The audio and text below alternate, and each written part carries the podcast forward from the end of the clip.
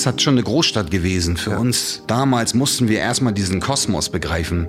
Der Kosmos Hamburg, bevor es überhaupt weiterging. So, ne? Und Altona war halt einfach das Epizentrum, deswegen gab es da überhaupt gar keinen Zweifel. So, hier war alles einfach. Also, das kleine Layup um die Ecke, die Hall of Fame, wo alle reinspaziert sind, die Rang und Namen hatten, die Oldschooler, die zwei Blocks weiter gewohnt haben. Also so war es halt auch wirklich damals. Es war crazy. Alle haben gemalt. I love Rough City. I love Rough City. I love Rough, rough, rough, rough, rough, rough City. that's real. I, I love, Important projects, street lovers. I love rough, rough, rough, rough City. Willkommen im Einer Graffiti Podcast. Moritz Green. Danke, danke Zehn für die Jahre Einladung. später. Tatsächlich. Anderes Format, nicht Five Minutes, aber gar nicht so weit weg von dem damaligen Ort. Ist so, ne? Ist so. Ist so. Und ich habe, ich sehe, äh, ich habe ein kleines Déjà-vu gehabt auch gerade eben mit den Linol-Drucken hier. Mhm.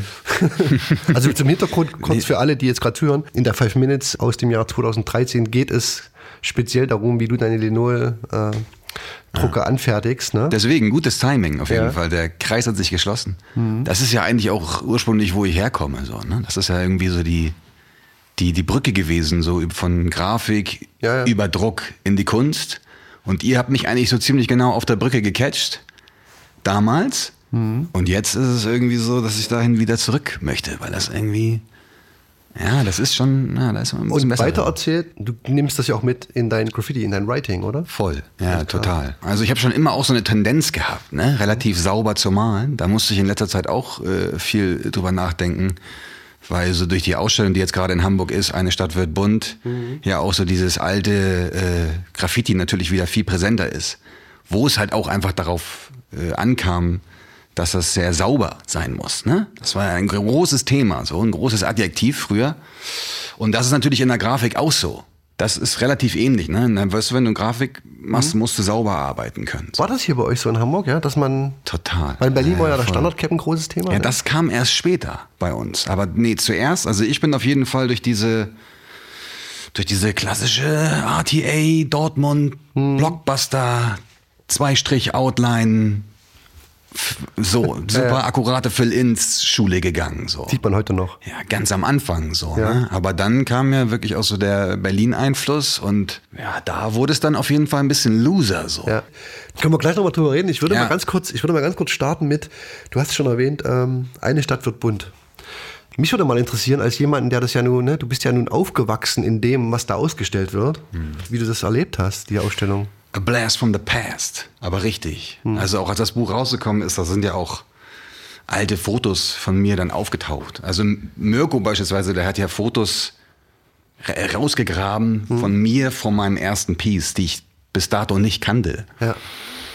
Die hat er mir dann gezeigt auf einer Ausstellung 2018 kam er an, meinte hier, guck mal, ich habe was. Guck dir das mal an, da bin ich aus dem Häuschen gesprungen. Wirklich dachte ich so, krass, wo hast du das denn her? Ne? Und so war das auch mit der ganzen Ausstellung. Also es hat einfach nochmal die ganze Vergangenheit wirklich krass äh, Revue passieren lassen. Und das natürlich in dieser aufgearbeiteten Form so unglaublich gewesen. Waren das Bilder, waren das Fotos von Pieces, die du nicht mehr auf dem Schirm hattest? Oder was hatte ich da so? Nee, das Ding ist, ich habe mein erstes Piece tatsächlich im Museum gemacht. Okay. Es war mir jahrelang wirklich extrem unangenehm, weil natürlich das nicht so zum coolen Ton gehörte, ne, dass du dein erstes Piece im Museum gemacht hast. Sondern wenn du ein cooler Dude von der Straße warst, hast du das natürlich auf der Straße gemacht. So, ne? Du machst Aber das Ding ist halt, bei uns war das halt so, dass äh, zu, genau zu der Zeit, 1991, war ja, auch die erste Graffiti-bezogene Ausstellung Europas, nee, oder Deutschlands, Deutschlands, im Museum, äh, im Altonaer Museum. Und das haben wir spitz bekommen und sind da reingestiefelt als, was, wie alt war ich da, zwölfjähriger Bub so. Und äh, dann haben wir da gefragt, so können wir hier nicht auch mal malen, gibt's hier Dosen umsonst? Die waren so, wer sind denn die Kinder? Und äh, dann waren die aber cool und meinten so, ja klar, so, ne? Und wir hatten dann halt damals schon äh, so Blackbooks dabei und waren halt durch die Schule, auf die ich äh, ging, kommen wir bestimmt auch nochmal drauf auch noch zu mal drauf, sprechen, genau. Halt äh, schon angefixt. Das war genau zu der Zeit halt einfach, wo der Spark übergesprungen ist und dann konnten wir da unser erstes Bild malen, von dem ich halt nie ein Foto hatte und was ich sofort halt auch in den Katakomben des Uncoolseins äh, verschwinden hab lassen wollen, so, weißt Äh, du? Und jetzt in, im Nachhinein hat er halt die Fotos ausgepackt, weil der war natürlich auch ein guter Fotograf und der hat uns dann halt abgelichtet, wie wir da vor halt auch posen mit unseren Blackbooks und so. Und dann kriegst du die Fotos auf einmal zu sehen und denkst so, wow. Solche Fotos waren das, ja? so, die Mirko ne? dann gefunden hat, oder was? Okay, verstehe. Was war das für eine Ausstellung? Äh, weil mal für alle da draußen, die es nicht wissen. Also die hieß Narrenhände Ja? und hat so ein bisschen so die, ich weiß gar nicht, ob nur hamburgische Geschichte, aber zum großen Teil hamburgische Graffiti-Geschichte bis dato Mhm. beleuchtet. Das ist mir nämlich auch erst bewusst geworden, weil für mich, ich war zwölf, für mich war das natürlich der totale Anfang. Mhm. Und habe halt erst so jetzt auch durch das Buch realisiert, wie weit quasi eigentlich schon die, die Oldschool vor mir auch schon war zu dem Zeitpunkt, weißt du, als ich eingestiegen bin. Was für mich ja so, das war ja trotzdem noch, also Aufbruchsstimmung, ne? Da war immer noch, gab's wenig Medien, es gab noch keine wirklichen Magazine, es kam alles genau zu dem Zeitpunkt. Ich weiß gar nicht genau, ich musste ich auch drüber nachdenken, wann die erste On the Run rauskam. Also wenn du sagst, das war 91, ne? Das war 91 definitiv, ja. Dann war das jetzt. wahrscheinlich wirklich die erste Ausstellung, die mit lokalen Sprühern in Europa gemacht wurde. Also im Sinne von, es gab viele Ausstellungen vorher schon, aber das wurde meistens immer mit New Yorkern gemacht, ne? Es gab, Stimmt. Weißt du? Ja, das stimmt. Aber das, das war ja eine Generation, die war ja noch sehr jung. Genau, Weißt du? aber ja. das ist ja auch ein, es ist ja auch ein Stadtteilmuseum gewesen, deswegen war Okay. das halt auch, hatte sofort so ein Lokalkolorit, weißt du? Und das war halt auch damals der Ausstellungskatalog, Ja. den hat Mirko mir jetzt auch dann irgendwann so im Nachhinein äh, nochmal gegeben. Das war für mich auch schon ein krasser Flashback. So. Ja. Und der Ausstellungskatalog war auf jeden Fall auch schon so eine krasse Inspiration für mich damals. Also wenn ich jetzt so die Sachen sehe, dann sehe ich schon, ah, okay, alles klar, hast, bisschen, hast mal ein bisschen rübergeguckt. So, Was hast du dir das war als Inspiration genommen? ja, das klassische, da gab es auch so klassische Schwarz-Weiß-Skizzen drin. Da, ich weiß nicht, ob das nicht sogar von Davis war, aber so ein Alphabet halt. Ja. So solche Sachen. Der Klassiker, ne? Ja, klar, Characters und so, ne? Aber es war nicht mehr dieser typische Paris. Es war schon, war das ein europäischer Doch, Stil? doch, das war, schon New noch, das war schon noch äh, auf jeden Fall Mhm. äh, europäisch beeinflusst, also Bando. Ne? So, wenn man über europäisch beeinflusst spricht, dann sagt man ja meistens Bando, so. Aber zu der Zeit Bando auf jeden Fall. Ja, ist schon schräg, wie, wie, wie stark das reduziert wird auf ihn, ne? Ich habe damals tatsächlich, ja, ich habe damals tatsächlich von Hash, äh, auch damals noch, so als 12-, 13-Jähriger, dann äh, die kopierten Skizzen bekommen. So. Ich hatte die dann auch. Ich habe die sogar immer noch. Skizzen so. Sense-Skizzen, Bando-Skizzen, ich weiß nicht wie oft kopiert. So. Die habe ich bekommen und das hat mir natürlich auch umgeblästet. So, ne? Aber es war nicht so, dass ich sozusagen auf die Skizzen eigentlich so geguckt habe, sondern eigentlich eher tatsächlich auf dann die Imitatoren hier. Ne? Also es war schon so sehr so lokal einfach, weil hier auch so, weil ich war ja mitten im Epizentrum. Ich bin ja quasi so im Epizentrum aufgewachsen in Hamburg. Die ganzen großen alten Oldschooler waren eigentlich quasi bei mir im Viertel. Und das war natürlich irgendwie total Stil. Das war da wahrscheinlich Scanner auch. Scanner natürlich. Ganz klar. Du bist ja, ne, um das mal kurz noch mal mit zu erwähnen, wer es nicht weiß, du bist ein Kind aus Altona, ne? Du bist Genau. hier aufgewachsen und wahrscheinlich auch, ich weiß nicht, Das weiß ich noch nicht. Ja, hier für immer bleiben. Zumindest äh, macht mir das so ein bisschen den Eindruck, du bist immer noch gerne hier, oder? Ja, klar, auf jeden Fall, logisch. Also es ist natürlich auch ein bisschen klein geworden für mich, so, ne? Aber das Viertel an sich ist schon einfach cool. Aber es ist natürlich auch echt schon viel passiert und Hm. natürlich muss man auch öfter mal rauskommen, damit man auch irgendwie äh, zurückkommen Ja, ja, kann. das so. ist das typische Hamburger Ding. Ich glaube, die, ich kenne ganz viele Hamburger, die sich von ihrer Stadt nicht trennen können. ja, ist so, ja, auf jeden Fall. Das ist, Ich äh, hader damit total, dass ich das nie gemacht habe. So. Mhm. Einfach. Aber das ist auch, da habe ich mich jetzt auch gerade äh, mit Mirko, also mit Dime, Mhm. ja, für alle, die es nicht wissen, wenn ich jetzt von Mirko spreche, meine ich Dime, so drüber unterhalten habe, dass einfach so der Kosmos Hamburg war einfach auch, das war, das ist halt schon eine Großstadt gewesen für uns. Damals mussten wir erstmal diesen Kosmos begreifen, bevor es überhaupt weiterging. So, ne? Und Altona war halt einfach das Epizentrum, deswegen gab es da überhaupt gar keinen Zweifel. So, hier war alles einfach. Also, das kleine Layup um die Ecke, die Hall of Fame, wo alle reinspaziert sind, die Rang und Namen hatten, die Oldschooler, die zwei Blocks weiter gewohnt haben. Also so war es halt auch wirklich damals. Es war crazy. Alle haben gemalt. Eure Schule. Die legendäre Schule, ja, genau. Ging das dann so weiter? Du hast das aus der Ausstellung heraus mit in die Schule genommen. Warst wahrscheinlich auch nicht mehr der Einzige, oder? Nee, nee, nee, war nicht. Also nee, relativ früh ist dann auch zum Beispiel Form dazu gestoßen. Der war jetzt nicht auf meiner Schule, aber mit dem ging das auf jeden Fall relativ früh los zusammen. Und es haben auf jeden Fall auch bei uns auf der Schule Leute angefangen, weil genau zu der Zeit halt auch an der Schule so eine Projektwoche dann stattgefunden hat. Da sieht man schon, wie das das erste Mal auf einmal so bewusst geworden ist, dass halt sowas dann auch schon veranstaltet wurde. Ne? Und da haben dann auch schon die Oldschooler, die dann jetzt auch eine große Rolle spielen bei der äh, bei der eine Stadt wird Bund Ausstellung. Dann halt auch, da waren auch ein paar von auf meiner Schule schon und haben dann da auch gemalt und das ging dann alles Hand in Hand. Aber die Schule spielt ja auch eine Rolle im Rahmen der, der Ausstellung. Ja, total. Du hast vorhin gerade so begeistert erzählt, wie du den ehemaligen Schulleiter wieder gesehen hast. Im Rahmen von einem Talk. Ja, ja, genau. Was für eine Rolle hat der gespielt? Ja, eine unglaublich herausragende Rolle, weil der das quasi autonom autorisiert hat. So. Und zwar auch gegen den Willen vieler Leute. So. Und er hat halt auch in, so in dieser, in diesem Talk hat er gesagt, so dass es natürlich teilweise über die Stränge geschlagen ist oder am Ende. Also die Schule sah aus wie eine Ghetto-Schule, ja. Ich meine, das war ein Gymnasium, muss man dazu sagen, so. Altona ist ein buntes Viertel, aber es ist kein Ghetto. Es gibt dort einfach alles so. Es ist kein Ghetto, aber auch kein reichen Viertel. So früher war es auf jeden Fall eher ein Arbeiterviertel und das hat man schon auch noch so gemerkt, aber so es war halt schon am Ende immer noch ein Gymnasium und es sah aus, das kannst du dir nicht vorstellen. Also wir haben teilweise so, wenn wir jetzt so Spiele gehabt haben, irgendwelche Basketballspiele und dann die Jungs wirklich aus den Projekten kamen so, die haben gedacht so, hey, wo sind wir denn hier gelandet? Das ist völlige Diskrepanz so, ne? Und das hat der einfach mal erlaubt. Und ich war ja auf der Schule so und bin natürlich auch öfter mal bei ihm gesessen. Auch nicht nur wegen Graffiti, sondern wegen anderer Sachen so. Und war halt der Direktor der Schule, mit dem steht man ja nicht auf guten Fuß so, ne? Und dann kriegst du 30 Jahre später mit, dass der Typ äh, quasi das alles autorisiert hat und das äh, so für gut befunden hat und auch gesagt hat, dass diesen Jugendlichen der Raum gegeben werden muss. So. Selten, ne? Ja, das Also- ist wirklich, also außergewöhnlich, muss man wirklich sagen. Also so oft habe ich sowas auch noch nicht gehört, vor allem nicht aus der Zeit. Ja. Da ging es ja noch darum, das zu verhindern. Also im großen Stil. Ja, ne? voll. Aber ähm, um das nochmal ganz kurz zu erklären für alle, die zuhören, es gibt im Buch auch ein paar Fotos von der Schule, ne?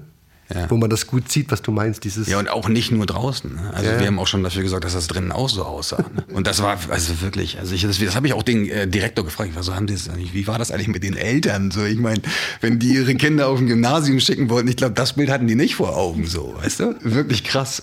Ja, ich meine, das war aber dann auch schon das Endstadium. Als es dann auch von der Turnhalle, es war ja ursprünglich die Turnhalle, so, und dann ist es halt auch auf das Gebäude übergesprungen. Ne? Kamen halt auch immer mehr Leute und haben dann auch einfach jede Fläche angemalt. Und wie ging es dann weiter? Du merkst schon, Ja. wir, wir sind ja noch tief in den 90ern, oder? tief in den 90 Genau. genau Anfang 90er. Wie ging es dann, dann weiter? Warum hast du weitergemacht, wenn du sagst, viele haben dann einfach aufgehört? Ja, Ne? ja, voll. Also es, es, es hat mich einfach richtig erwischt und ich saß, ich war da halt in der Schule. Ich war, man muss auch sagen, ich war wirklich nicht gut in der Schule, so. Aber ich wollte auf der Schule bleiben, weil es für mich einfach der absolute, das war ein Hotspot, da, da ging es halt ab. Es war wirklich so, dass ich auch nachmittags mit den Jungs hingen wir am, an der Turnhalle rum. Bier trinkenderweise und ich weiß nicht noch was aller, weißt du? So, und das ist auch ganz witziger Side-Fact, dass der, äh, der Schuldirektor eigentlich quasi die ganze Zeit, der hat auch erzählt, dass er häufig so am Wochenende saß und halt die Brüder beobachtet hat. So, ne? Das haben wir natürlich immer nicht gewusst und haben uns natürlich äh, uns das gut gehen lassen, sage ich mal, in jungen Jahren. Naja, und dann, wie gesagt, dann kamen halt so die lokalen Größen, so Scanner, Hash, Dime und haben da halt angefangen. Es ging da erst los, dass das wirklich noch so einfach Pieces waren, so New York-mäßig, einfach übereinander, so, ganz am Anfang. Das sind auch die Bilder, wo ich merke, so, ey, das sind wirklich so, da bin ich auch das erste Mal mit was Künstlerischem in Berührung gekommen. Das ist, sind so die Bilder, das kann ich so ein Scanner-Piece rauspicken, das hat uns einfach umgeschossen. Weißt du, so, es war einfach wow, so. Weißt du noch Und- welches? Ja, weiß ich genau. So ein Scanner mit Hash zusammen und so ein Panic-Character in der Mitte. Auch Genau, gut. die beiden, genau. Nee, nee, kein Hash. Damals hat er noch Sehne gemalt. Also S-E-N-E und ein Scanner. Und irgendwas stand da auch. Und das war, glaube ich, äh, 91. Oder Es war, nee, es war 91, wurde das Piece gemalt. Und das hat uns wirklich umgeschossen. So, das war wirklich. Und auch im Nachhinein finde ich noch, dass das wirklich ein grandioses Piece ist. So, ne? Ja, und äh, dann, dann haben wir halt angefangen da zu malen und die haben uns natürlich auch mitbekommen. So, ne? Die haben ja gesehen, okay, da sind die kleinen Scheißer und die wollen auch die ganze Zeit machen. so. Und äh, dann waren die auch cool so, ne? Das war also das Scanner, der war auch echt einfach nice und hat uns quasi an die Hand genommen, geteacht, so, ne? Das klassische Ding halt so. Und hat äh, uns dann einfach äh, auch ja, so einfach Tricks gezeigt und wir haben natürlich gefragt und ja, und so ging das dann weiter.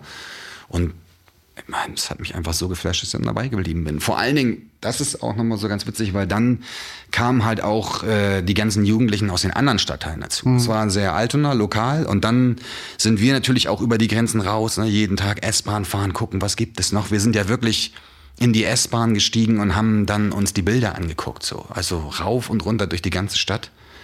Und da hast du dann natürlich auch andere Jugendliche dann kennengelernt. So. Was waren denn die Hotspots? Ich glaube, Altona, Stalzhoop. Steilshoop hatte so eine ganz exklusive Rolle, so. Ja. Da bin ich damals noch nicht so eingetaucht. Aber ganz, ganz witzig ist, dass Steilshoop quasi die Oldschool-Legenden, eine von den Oldschool-Legenden, ich glaube, Seitsch war das. Genau. Ja, genau. Der ist nach Ottensen gezogen und war dann, war dann mit Hash cool. Und dadurch gab's dadurch äh, gab's so eine Altona Steilshoop Connection. Und die haben sich natürlich auch gegenseitig äh, beeinflusst. Ja, das war auf jeden Fall ein Hotspot. Also Steilshoop gehört ja auch irgendwie teilweise so am Rand von Barmbek. Barmbek ist auf jeden Fall auch herauszupicken so. Ja. Da kam schon auf jeden Fall auch richtig viel her. Also ist das Und- relativ schnell explodiert, sagst du? Ja, das war dann halt einfach die zweite oder dritte Generation. Ich bin mir gar nicht so sicher, was, welche Generation ich jetzt da jetzt speziell bin. Oder, äh, und da gab es auf jeden Fall, da kamen dann einige dazu. Ne? Enter, Hugo, so diese Connections kommen halt wirklich von daher, so die, mit denen wir nachher auch dann die BTN-Crew geformt haben. Und 13ers und so diese ganze. Müsste ja dritte Generation sein, oder? Ja, also wenn genau. ich mal. ich glaube, wir sind die Mirko dritte ist zweite? Ja, genau. Und das war mir zum Beispiel auch jetzt gar nicht so bewusst. Das ist mir jetzt auch erst im Zuge der Ausstellung und des, des Buchreleases so bewusst geworden, halt, Mhm. wie krass eigentlich auch die erste Generation war. So King Zack, Kos, Cisco.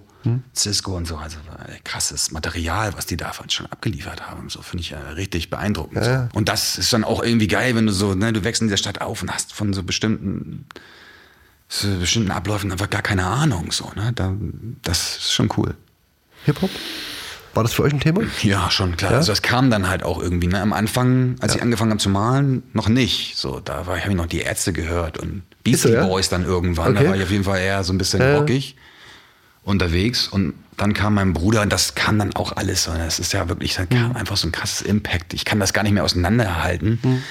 Aber das, das kam dann natürlich schon dazu, klar. Gerade bei uns dann, ne, weil dann auf einmal auch 13 hast, dann kam ja auch so diese, dann kam ja auch so die, die, die, die ersten Releases aus Hamburg mit Eimsbusch, Dynamite Deluxe und so. Und da waren wir natürlich irgendwie auch involviert. Ja, stimmt, das ging eigentlich in Hamburg besonders stark einher, ne? Deutschrap und Graffiti. Ja, auf jeden Fall. Aber dann Albencover, man hat immer irgendwas von euch auch mitgesehen, ne? Ja, die ganzen Albencover, die hat ja quasi auch äh, Kiez gemacht. Genau, ja. Ne, cool Kiez. Den kann man eigentlich auch nochmal herausheben, so. Auf jeden Fall auch nochmal eine Oldschool-Legende, die auch so diesen Ill-Style von Hamburg mitgeprägt hat, den es ja auch, der schon ziemlich markant war und Mhm. den es auf jeden Fall auch bei mir im Style schon auch nochmal zu entdecken gibt, wenn man sich so eine bestimmte Periode anschaut. So, das Mhm. hat schon auch irgendwie geflasht, diese Unförmigkeit der Buchstaben, so, das war auch schon nochmal so ein spezielles Hamburger, Hamburger Ding, glaube ich. Wobei das wahrscheinlich auch beeinflusst war von anderen, äh, so von, von südeuropäischen Ländern, aber das haben wir damals nicht so wahrgenommen, wahrscheinlich. So. Das dann Sento auch teilweise und so? Ja, auf jeden Fall. Das habe ich auch erst im Nachhinein begriffen, wie einflussreich eigentlich Sento auch so für den ganzen Style, der, ja, also, so, Also das gerade Spanien, du sagst Spanien, Italien. Ja. Wenn man heute sagt, das ist von Italien beeinflusst, dann ist das eigentlich immer Cento am Ende Total, auch. Ne? voll. Face 2 ein bisschen auch. Ja, und dann, na genau. Also war Hip-Hop schon, ne, man sagt ja immer, es war ein Treiber. Dann gab es die Jams, ne? Das war ja. da habt ihr wahrscheinlich auch gemalt, oder? Ja, Wart ja, immer klar. da als fester Bestandteil der Ja, ich Szene? überlege gerade, ob das auch immer so mit, mit irgendwelchen Rap-Konzerten einherging, aber klar, schon häufig, aber auch nicht immer. Ne? Es gab schon auch noch die klassischen nur Graffiti-Jams, so. also Graffiti-only. Ja, ich, aber ich weiß nicht genau, inwiefern das jetzt so, das ist diese, diese, diese alte Diskussion, die ich eigentlich, ne, ob jetzt Hip-Hop und Graffiti zusammengehört und so, also das war natürlich damals ein großes Thema, aber es gab auf jeden Fall auch immer andere Einflüsse. Ja, ja. Ich glaube auch in Hamburg äh, spielt noch was anderes eine große Rolle, nämlich Lokalpatriotismus. Naja, voll. Äh, Auf die Hamburger Fall. sind ja alle, habe ich ja selber auch gelernt, äh, Ja, starke aber das hast du eigentlich in jeder großen Stadt. Ah, in Hamburg ist das schon sehr ausgeprägt. Findest du Find- nicht, dass die. Berliner nicht eigentlich ähnlich ticken? Sind aber, aber es ist ein anderer Vibe. Ja, ich gebe dir recht, das stimmt. Aber, es ist noch, aber in Hamburg ist es Ja, noch ein aber das hatte man Vibe. dann schon irgendwie, also ich fand, das hat man in Berlin schon auch gemerkt. Du hast schon recht, Berlin hatte auf jeden Fall immer mehr den aggressiveren Vibe, äh, Vibe so, ne? Ja, war genau. immer so ein bisschen, war Ja. immer ein bisschen mehr grimy, so, das muss man schon zugeben, aber Ja, das war so- war für uns natürlich Competition. Wir haben natürlich immer geguckt nach Berlin, so, nach irgendwie, ne? So von der Stadt her. Einfach, Ja, weil es ja. die größere Stadt war und damit haben wir uns dann halt gemessen irgendwie. Wenn ich jetzt zum Beispiel daran denke, es gab dann, also wir also ne, es ging halt weiter, so das waren ja die ersten Einflüsse darüber, habe ich ja gesprochen. Und dann kam schon irgendwann auch so dieses, dass Berlin einfach eingeschlagen hat bei uns so. Dann kam Enta bei uns ja auch sozusagen im Zuge dessen mit äh, dazu. Und der war ja schon beeinflusst auch von Jay, Amok, so diesen ganzen Leuten aus Berlin. Und das hab, haben wir dann damals auch erst so entdeckt. Und dann war das für uns schon so, wow, ey, was geht da denn ab? Dann kam halt auch einfach mehr Magazine und, und man hat einfach viel mehr Input bekommen, so aus diesen Städten. Da war Berlin schon ganz oben mit dabei, Berliner waren muss auch schon sagen. dann immer hier, ne, ab und zu. Ja, genau. Dann kam halt irgendwann der Kontakt so. Man muss Poet und so. Poet auf jeden Fall, den kann man da herausheben. Das Ja. war auch, zu der Zeit hat er ja rausgeschossen so. Und äh, um auf dieses Viertelding zurückzukommen, das war bei ihm schon genau so. Ne? Der war ja Kreuzberg. Ja, ja. Kreuzberger so. Und äh, das hat der natürlich auch gefühlt, dass wir sagen so, ja, hier kommst du nach Altona, St. Pauli so. Ne? Das fand der natürlich auch cool, weißt du? kann mich noch an ähm, einen Tag erinnern in Itzehoe, in einen von diesen, wie hießen die, diese Buchfladen, die, Kuh, die Kessel, ja, Kessel, ja, genau, genau. Kessel. Und ich glaube, du warst auch da, Form war auch da, waren ganz viele von euch da. Und da war Renz da und äh, ich glaube, Seck war auch dabei. Kann das sein? Was ich damit sagen will, mir wurde da nur klar, wie wichtig äh, Kopenhagen speziell Voll. eben für, für die Hamburger war damals. Ne? Also das ist halt auch echt krass. Also das Ding ist, man muss sagen, zu der Zeit kamen halt auch diese ganzen Magazine so und man hatte halt einfach viel mehr Einflüsse und Ja. da war auch Bates, Rand, Sack, die A-Line, Vandals und so. Das Genau. war schon auf jeden Fall krass. So, ne? Das hat uns auf jeden Fall beeinflusst, aber auch, auch ich glaube, zeitgleich mit beispielsweise den Berlinern und so. Mhm. Und man muss über Kopenhagen sagen, das ist nämlich ein ganz interessanter Side-Fact, den viele gar nicht wissen, ist, dass Altona war früher eine eigene Stadt und äh, ist erst im Zweiten Weltkrieg quasi eingemeindet worden und äh, ähm, gehörte dann zu Hamburg. Und das gehörte quasi, ich glaub, lass mich mal lügen, es gehörte lange zu Dänemark. Nicht davon, aber vom, vom äh, Kaiserreich gehörte das lange zu Dänemark und war in, in, in Dänemark mal die zweitgrößte äh, Stadt. Und also ich kann nur von mir sprechen, als ich das erste Mal nach Kopenhagen gefahren bin, dachte ich so, ey, das ist ja wie zu Hause. So diese ganzen Bricks, ne, so, so Backstein. Äh, und so die Architektur, das war echt so, ich dachte so krass. Das ist viel ähnlicher auch als jetzt quasi, wenn wir nach, als wenn, wenn wir nach Berlin gefahren sind. Ja, so. unbedingt. Und deswegen war das schon so, da hat man schon gemerkt, auch so, Fre- also so der Freigeist, der da auch so geherrscht hat, Ja. das hat uns schon auf jeden Fall äh, tangiert. Und dann gab es auf jeden Fall auch schon äh, Connections so zu der jüngeren Generation, die dann auch beeinflusst waren von Bates und so weiter. Und äh, ja, auf jeden Fall. Also ich war dann auch mit Hugo und Scotty damals, waren wir dann auch mal da und dann hat man die natürlich auch kennengelernt. So. Ja. Und äh, nochmal ganz kurz, BTN-Crew gibt es seit, wann habt ihr euch geformt? Wann habt ihr euch gegründet? 1994. glaub ich. 94. Ja. Und gibt es auch noch? Jein. BTN? Ja. ja, wir malen das schon noch, aber das ist halt schon irgendwie so Nostalgie, so ein bisschen. Ne? Also es ist jetzt nicht mehr so, dass wir jetzt irgendwie einen Gangchat haben beispielsweise oder so, ne? Sowas, aber irgendwie, ich glaube allen, die damals dabei waren, so, die, denen bedeutet das schon irgendwas. Auch wenn sie das vielleicht nicht so, äh, nicht alle mehr so zeigen wollen, aber ähm, nee, also dass es jetzt noch mal eine aktive Crew ist, das kann man so nicht sagen. Aber wir halten da schon immer noch die Fahne hoch und schreiben das dazu. ja. Ich frage deswegen, weil aus, aus der Crew heraus ja schon viel entstanden ist, ne? Ja, das finde ich auch so, weil, also ich, ich habe relativ spät erst eine Ausbildung gemacht, so, ne? relativ lange viel nichts gemacht, sage ich mal, also in Anführungsstrichen. Und ähm, es gab eine Schule HTK, äh, äh, das war so, das ist so eine Hamburger technische Kunstschule, da konntest du eine Ausbildung zum Grafikdesigner machen. Und ähm, da waren vor uns Jace und Cantu. Cantu war beispielsweise auch schon in Hamburg und hat die Ausbildung da gemacht. Und, und dann auch Davis und andere. Und äh, das war so, dass ich dachte so, ja, studieren, Kunst studieren, das verstehe ich nicht so. Ich gehe auf so eine Schule, weil da natürlich die ganzen anderen Graffiti-Sprüher sind. Und das war so ein bisschen so, dass man halt da gedacht hat, es gab halt so diesen Weg, dass man als Graffiti-Sprüher das dann als Grafikdesigner quasi so ein bisschen ins, in, in Lohn und Brot heben kann. Weißt du? So, da, wie gesagt, also damals hatte ich überhaupt noch nicht diesen, diesen Gedanken, dass das irgendwas Künstlerisches sein konnte, dass ich jetzt mich irgendwie auf einer Kunsthochschule bewerbe, so, ne? Das hatte ich überhaupt noch nicht. Und deswegen sind wir da auf diese Schule gegangen, so. Und, äh, Die komplette Crew, oder? Viele. Also Form war auch da, ich war da, Enter war da, Heat nicht. Jugo ist Autodidakt, auch crazy. Nee, aber genau, wir. Und da, da waren auch noch andere so nach mir aus, ne, die man auf jeden Fall auch aus Hamburg kennt. Da waren relativ viele so.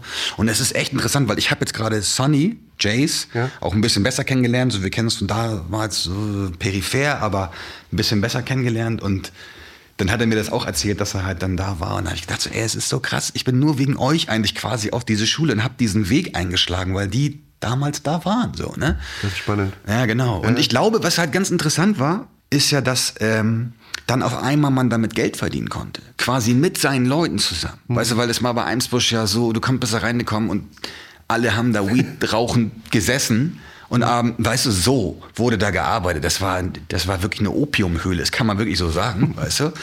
Und da saßen halt die Jungs und haben dann Grafik gemacht und haben damit Geld verdient und dann geile Sachen gemacht, so, ne? Und haben ja da auch, es gab zum Beispiel dann auch damals so, so eine, so eine Maxi, äh, Compilation von Eimsbusch, die hieß Style Liga.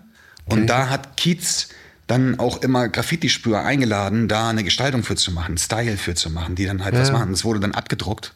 Und man hat auf einmal gesehen, so, okay, man kann damit irgendwie halt auch Geld verdienen, wenn man sowas macht. Ja. Und deswegen sind wir dann alle auf diese Schule gerannt. Ja. So. Aber das ist interessant, ähm, dass Ja. du das jetzt so erzählst, weil das war ja auch die Zeit, wo das langsam losging, dieser Bruch bei euch, in dem, was ihr auch draußen auf der Wand malt. Ne? Ja, ich finde so nach dieser Berlin-Phase, ne? Ich krieg's nicht mehr genau Also zusammen, so wann's nach genau dieser. Berlin-Phase tritt dann so eine Emanzipation ein, habe ich so für mich jetzt irgendwie gedacht, weißt du, wenn man das mal so chronologisch betrachtet, wo so die Einflüsse herkommen und so. Und es gab auf jeden Fall noch, ne, haben wir ja darüber gesprochen, diese Berlin-Einflusszeit. Und danach sind wir auch mehr gereist, Mhm. haben dann quasi auch so die europäischen Kontakte halt äh, hergestellt, so unserer Generation. Und ich finde, da äh, merkt man, dass das dann so langsam sich echt emanzipiert hat so und alle so ihren eigenen Style gefunden haben. ne. Das war auch zum Beispiel ein Ding bei uns in der BTN-Crew. Wir haben das ja auch immer so zusammengewürfelt.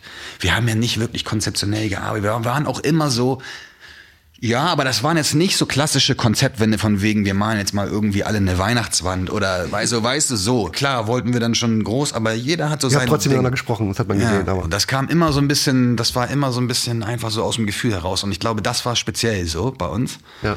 Und ähm, ich glaube, das ist genau, ja- und das hat sich dann irgendwann so emanzipiert davon, finde ich. Irgendwie, dann ist es ja auch so, dann hast du deine 20 Jahre bald rum, so, 15, 20 Jahre und dann kommt das irgendwie. Mhm. Weil das, ähm, ich hatte mal den Amit von PND im Podcast, ne? Eine Generation nach dir oder nach euch, nee, glaube ich. Oldenburg? Aber Letzte Grüße, du weißt.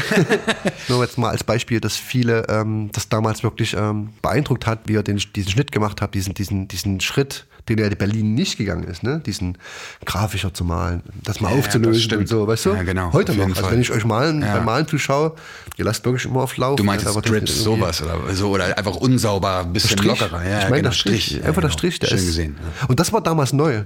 Ja. Und das sagen heute noch viele, dass das, guck mal die Styles an von heute, das ist schon, das hat schon auch was also gemacht. war mir jetzt gar nicht so bewusst, weißt du, vielleicht muss es wirklich so daran, daran hängen, dass wir alle da irgendwie auf diese Schule gerannt sind und auf einmal so auch einfach mit dem, mit, mit, mit dem Computer gearbeitet haben, so, ne? Mhm. Ich meine, das war ja wirklich auch so die Anfangszeit von Apple, so damals war das ja auch noch sektenhaft quasi, ne? Da hat ja nicht jeder mit dem Apple gearbeitet, das waren ja nur die Leute in der Agentur oder so, die halt Grafik gemacht haben. hat sich so. das sogar bestimmt- Aber man muss auch sagen, dass so diese Simplizität auch immer noch so die RTA-Schule ist, die da auch wieder so ein bisschen mit reinspielt, weißt du? Gemischt mit so einer Lockerheit aus Berlin vielleicht. Weil Berlin waren schon diejenigen, die dann auf einmal, äh, wie du schon vorhin meintest, weißt du, mit Orgy Cap und Loose, so der Flow musste halt stimmen und so. Das ist auf jeden Fall von Berlin äh, so übernommen worden, finde ich. Und das ist irgendwie eine Kombination so. Ich finde es halt nur spannend, wenn man es visuell dann wirklich äh, nachvollziehen kann. Und das kann man in dem Fall. Ja.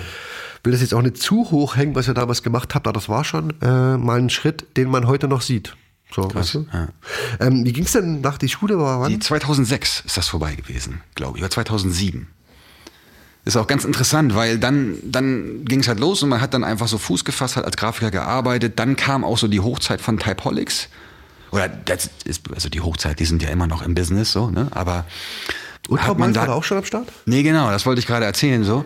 Das, also so von meinem Werdegang, weil ich sozusagen eigentlich erst über diese Ausbildung dann diesen, diesen, diesen, diesen Sinn halt für die Kunst auch dann danach erst entdeckt habe. Das hat also in der Schule, ja klar, hat man so ein bisschen Farbenlehre gemacht, und hat auch gepinselt und so. Es gehörte so ein bisschen dazu, dass man sowas auch macht, aber keine malerische Ausbildung so, ne?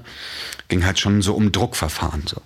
Und dann zeitgleich kam dann auch so die, die, ähm, die erste Galerie in Hamburg, die Vicious Gallery. Ich weiß nicht genau, wann die so ähm, ihre Pforten geöffnet hat, aber der das Vorläufer von der Golden das Hands, ist der ne? Vorläufer von der Golden Hands Gallery, genau, für die, die es nicht wissen. Und ähm, die haben dann, ähm, weil, genau, die haben dann ähm, so ein Format gehabt, das hieß Serigraphie, also das ist ein anderer Begriff für Ah, ja, ich erinnere mich. Siebdruck, so. Und Typeholics, also wir damals hatten, wir, die haben eine Werkstatt, oder als ich auch noch dabei, dabei war, halt wir, wir hatten unten eine Werkstatt und konnten dort Siebdrucken, so. Und so ging es dann los, dass wir dann einfach ähm, Siebdrucke gemacht haben. Und so da, so in diesem Bereich Kunstdruck irgendwie gekommen sind, ne? Und äh, dann das erste Mal ausgestellt haben. Und ja, so ist dann irgendwie so dieser, der, der, der, der, der, der Schritt in die Kunst ähm, passiert. Und äh, weil du Ultra Boys angesprochen hast, so Ja. vielleicht, wo das jetzt herkam, weiß ich nicht so genau, ob du das nochmal genau im Einzelnen fragen möchtest. Ja, ich oder? kann es gerade Ja. äh, zeitlich nicht mehr ganz verorten, wann es genau war. Deswegen hatte ich gefragt, war das dann schon in den 2000ern oder war das dann erst später? Ja, aber Ultra doch, das Boys? war dann schon. Wir sind 2007, glaube ich, das erste Mal in Paris gewesen. So, damals auch noch mit Punker, Heat, ich, Form, Was hast du denn damals gemalt? Vor Green AIDS. AIDS, ne? Ja, ja, genau. damit- Auch ein ganz großes Thema. Ja, genau. Ich hätte damals AIDS gemacht. Warum eigentlich? Das habe ich mich auch gefragt. Wir, also ich hatte damals äh, mit Form die erste Crew gegründet. Mhm. ABC. Hm, Wussten wir noch nichts von der ABC Gang so. Und das war einfach mal Atomic Bombing Crew. Und zu der Zeit, glaube ich, war das AIDS-Thema relativ groß. Weiß ich nicht mehr so genau, aber so in Gib AIDS keine Chance. So diese Nummer. Und dann waren wir Ja. so, ah, Antibaby-Kondome, das erste Mal davon gehört. Und dann habe ich so gedacht, ja geil, ich mal AIDS. Richtig Ich bescheuert. hätte auf die Buchstabenkombination Nee, getippt. gar nicht. Es Okay, kam also eher aus so einem Kontext. Weil ich glaube, Form hat dann zu der Zeit dann Baby gemalt. Baby und AIDS. Und das war dann so wirklich so Anti-Baby-Kondome. so, also völlig bescheuert. ähm, und dann ähm, Nomen est Omen. Das war in irgendeinem von deinem Podcast aus. Das war dann wirklich so, dass die Leute dann teilweise mich auf der Straße gerufen haben. AIDS, was geht ab, Digga? Alles klar, AIDSy, Batesy, so auch immer. So, ne? Ja, ja, hatte das Und dann habe ich echt gedacht, ey, es geht nicht klar. Ey, ich treffe mich mit einer Frau und die rufen mich AIDS auf der Party, weißt du? Mies, geht gar nicht so. Und habe dann wirklich gefremdelt, weil ich halt auch einfach überhaupt kein, ich war ja nicht so, weißt du, wenn du jetzt so, die Leute, die so Bomber waren, die haben dann immer gesagt, oh, geilster Name, so, wenn du AIDS bist, so, weißt du, du bist der, der Virus des Subway Systems, so, das war ich aber überhaupt nicht. War ja nie der krasse Trainbomber, so. Und dann habe ich echt mit dem Namen gefremdelt und habe dann immer nebenbei schon so Green gemalt. Weiß so. Ja. Und dann habe ich irgendwann habe ich dann einen Cut gezogen. Das war für mich echt hart, weil ich ja zu der Zeit auch schon mir einen Namen gemacht hatte so unter dem unter diesem Pseudonym so und dann habe ich aber gedacht, es geht nicht mehr. Ich mache jetzt einfach das Scheiß drauf so. Ja. Das ist sowieso ein großes Thema, weil ich habe in in meiner Karriere quasi so viele Namen auch gemalt. Es war zu der Zeit auch einfach en vogue, dass man illegal andere Namen malt. Deswegen haben wir ja nie den gleichen Namen gehabt. Und dann habe ich illegal auch diverse Namen gehabt. Und äh, denk mir manchmal so, ey, wenn du das alles so wie die damaligen ersten Writer unter einem Namen gemacht hättest, wie viel geiler man das hätte zurückfolgen können. So, ne? Machst du da eigentlich ein Geheimnis draus, was du früher alles noch so gemalt hast? An Nö. illegalen Namen? Nö. Gibt's einige Indo, High Top, Bai. Was habe ich noch? Ja, Hm. Ich mich einiges. Gut dran erinnern. Ja? Ja, da war ich so ganz, äh, da, Da waren war einige. ich einige, da war Ja. ich unterwegs. Da war ich auch so eine Zeit, wo ich alleine immer malen gegangen bin. Hm. Dann nachts mit dem Fahrrad rausgeschlichen, Wände gemalt so. Ja. Und dann habe ich auch Bai gemalt, B-Y-E. Hm. Und dann aber auch irgendwann mitgeschnitten, dass Sape auch ja Bai malt. Oder, oder nee, oder, er- doch malt er noch macht- immer noch Bai. immer noch. Ja, genau. ja. Und dann ging der auf jeden Fall auch nicht mehr. Und Help habe ich gemalt und Da gibt's einiges so im Nachhinein. 13ers und so weiter, da waren Ja, ja, klar, sowas natürlich auch. Ja, da gab es aber auf jeden Fall auch noch so den Bombing-Part der Crew. Ne? Da waren einige natürlich viel aktiver als ich. Die haben dann auch einfach richtig geballert. Ne? Ähm, und wir haben dann teilweise eher so ein bisschen so die Kühe da an der Wand halt vollführt ne? und wurden natürlich dafür auch immer gedisst. Ne? Aber war cool, war Hand in Hand, war alles Liebe so. Alles gut. Und ähm, ja, und so kam das dann. Dann genau, das ist nämlich auch äh, ganz interessant, weil mich das erste Mal, als ich in Paris war, habe ich beide Namen gemalt noch das war dann genauso diese Transfer, also diese Übergangsnummer, wo ich dachte, so scheiße, Alter, wenn ich da hinkomme, dann muss ich doch den Namen malen, unter dem mich die Leute kennen. Hatte aber schon keinen Bock mehr drauf und habe dann äh, so AIDS und Green Bilder gemalt. Beides. Und das äh, war danach dann auf jeden Fall passé. Und das muss so 2007 gewesen sein. Und da kam dann auch der Kontakt halt so zu Funk und Pro, die damals äh, schon Ultra Boys halt waren. Und ähm, ja, und dann habe ich ja erzählt, dass wir auch schon so, und dann gab es so die Galerie, die Ausstellung gemacht hat. Und dann war der, der Macher der Galerie quasi auch immer auf der Suche nach neuen Künstlern. Und ähm, dann haben wir irgendwann so den belgischen Teil der UB-Gang entdeckt. Weil die haben eine relativ starke Connection gehabt, weil er einen französischen französisch sprechenden Teil von Belgien hast so und die waren gut connected mit den Bel äh, mit den Parisern so Ja. Und da gab's äh, dann den, denjenigen, den ich da herausheben würde, Sozi halt, Sozi One. Und ähm, der hat uns dann damals einfach so mit seiner Kunst wirklich umgehauen. So, der hat einfach einen geilen Approach gehabt. So, das war einfach so, wow, es war Straße, es war Kunst, es war irgendwie auch noch Graffiti. Der hat gemalt mit der Sprühdose, der hat gemalt mit dem Pinsel, der hat gedruckt, der hat großformatig gemacht. Das war echt so krass, Mann. Wie hat der denn bitte das erweitert so, ne? Auch aus sehr früh, ne? Ja, so, halt wirklich so. Der war da auch outstanding irgendwie und äh, dann waren wir so, Mann, den müssen wir mal besuchen, der ist doch auch UB so. Und da hat sich dann auch quasi der Macher der Galerie mit angeschlossen. Dann sind wir damals nach äh, Brüssel gefahren und haben ihn halt besucht und dann kam halt so die Connection zustande. Ne? Ich habe ich hab jemanden kennengelernt in, äh, in Berlin, das war auch relativ früh Turmkunst. Ja, stimmt, den Da- Bierpinsel, den hat er auch mit da, angemalt. Da war er auch Ja, mit dabei und da habe ich, das war gerade die Phase, wo er kam, da kam das gerade alles so. Ich habe den auch Ja, da kam auch alles gerade. Da Ja. war ja dann auf einmal so das Street Art, Furdress kam da auch dann. Furdress, Genau. Hornet, die ganzen Leute, ne? Die gab es alle schon vorher, aber ich glaube, da. Ja, die haben das halt auch es, einfach Ne? dann auf einmal neu interpretiert. Mit Ja. der Sprühdose Bilder gemalt, die keine Graffitis mehr waren. Das hat mich ja auch richtig krass beeinflusst, muss ich ja auch sagen. So. Das fand ich super cool. Ne? Das hatte ich auch damals in dem Five-Minutes-Ding. Da habe ich Mhm. dann auf einmal angefangen, Charakter zu malen, die eigentlich quasi genau so gemalt dann waren, irgendwie wie Styles auf eine Art und Weise, Ja. aber halt Charakter waren. Das fand ich schon richtig cool. Ja, ich glaube auch, die, weil du es gerade erwähnt hattest, äh, wenn du Drucke machst, der Prozess, wenn du Drucke machst, Ja. ja, du bist ja sehr eingeschränkt trotzdem. Ja, aber das ist halt auch genau das Ding. Weißt du, wenn du dann so diese, diese Schule durchmachst, du lernst halt einfach genau so darüber, ne, aus wie viel Farben ist dann quasi Ja. die Farbe zusammen und wie viele Farben kannst du drucken. Und du merkst, okay, aus der Not heraus musst du auch mit weniger Farben agieren können.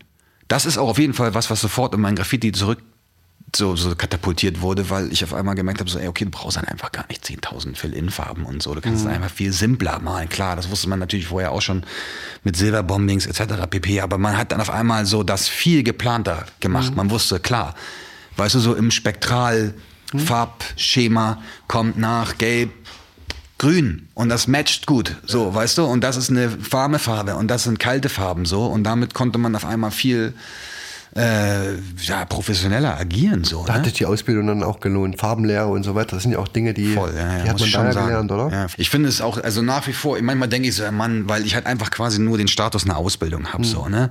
Und jetzt nicht so irgendwie einen schönen Hochschulabschluss, einen akademischen, so. So, ne, wo, womit dann natürlich auch dann, sage ich mal, jetzt in der Kunstwelt vielleicht einige Türen verschlossen sind. So, Glaubst ne? du?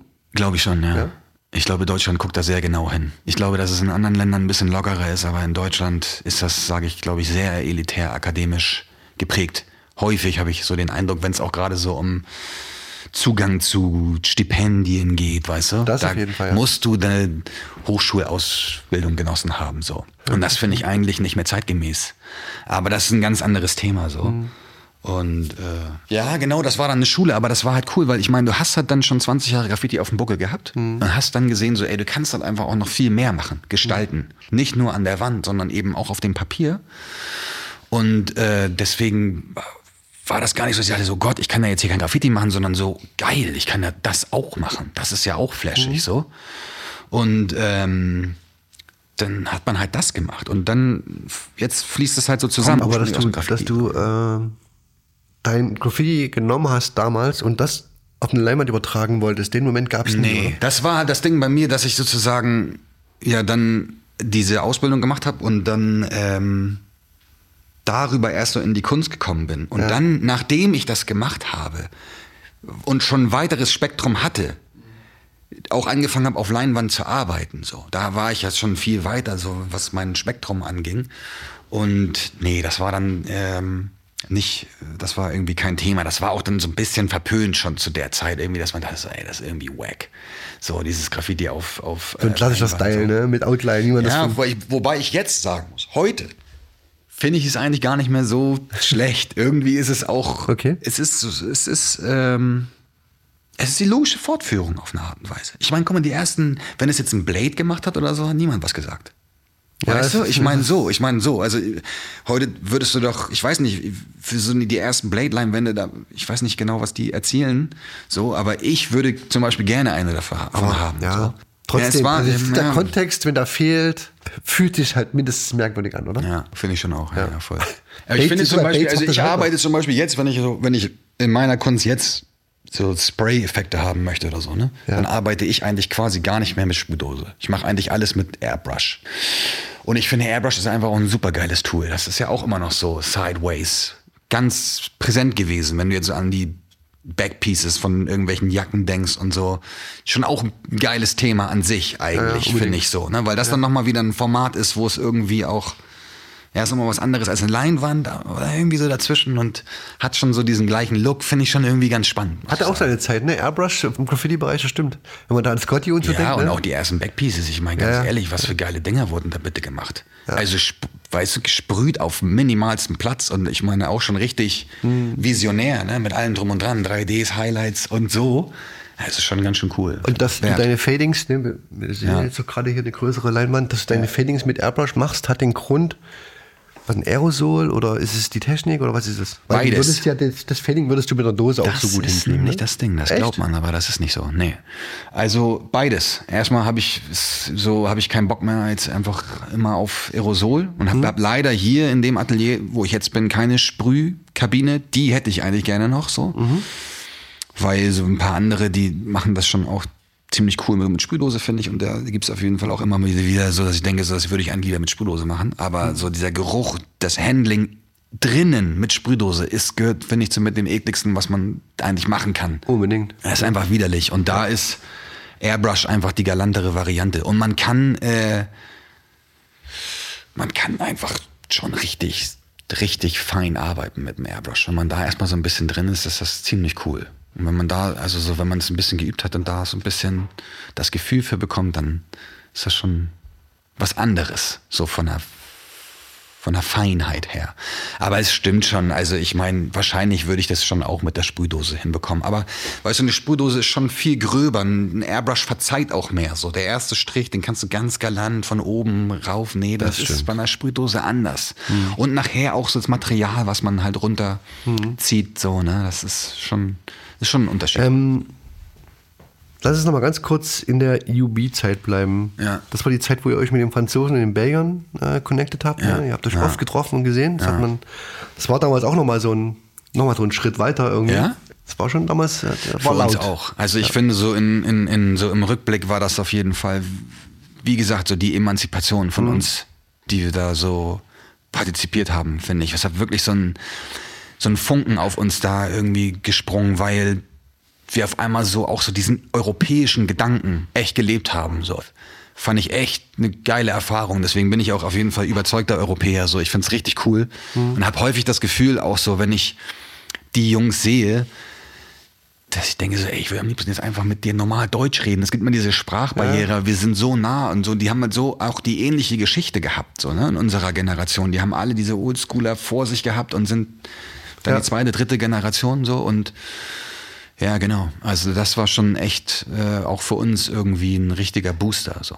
Und das kam nicht zuletzt dadurch, dass, äh, weil ähm, Sozi, der ist äh, halb Spanier auch und äh, hat dann äh, ist dann äh, umgesiedelt nach Spanien und ähm, hat dann da mit Dems connected.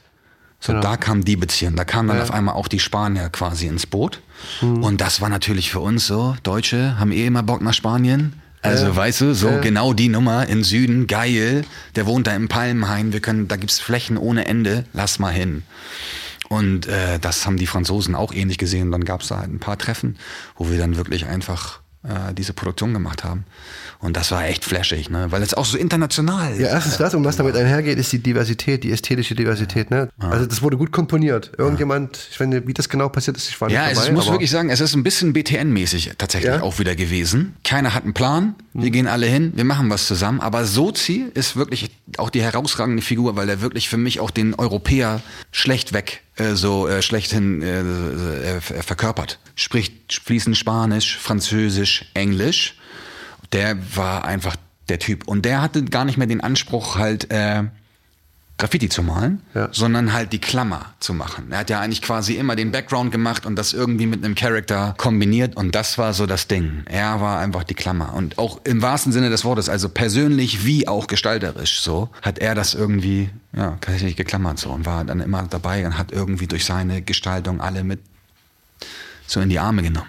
Ist ja auch so ein großer Mann und das passt irgendwie so wirklich, es passt Ja. einfach genau so ins Bild. Ja, dann, und dann kam das Jahr 2013, als ich entschieden habe, dich zu kontaktieren, an dem Punkt, an dem du da warst, der für mich so interessant war, dass man gesagt hat, wir müssen da mal reden, wir müssen da mal was zusammen drehen. Das war der Punkt, an dem man an deinen Pieces gesehen hat, ne, das, was wir ganz am Anfang vom Podcast schon hatten, dass deine, deine Kunst, die du im Atelier machst, den Einfluss ausübt auf deine Pieces. Ne? Das war die Phase, wo deine Bilder angefangen haben, nur noch zwei, drei Farbtöne zu haben.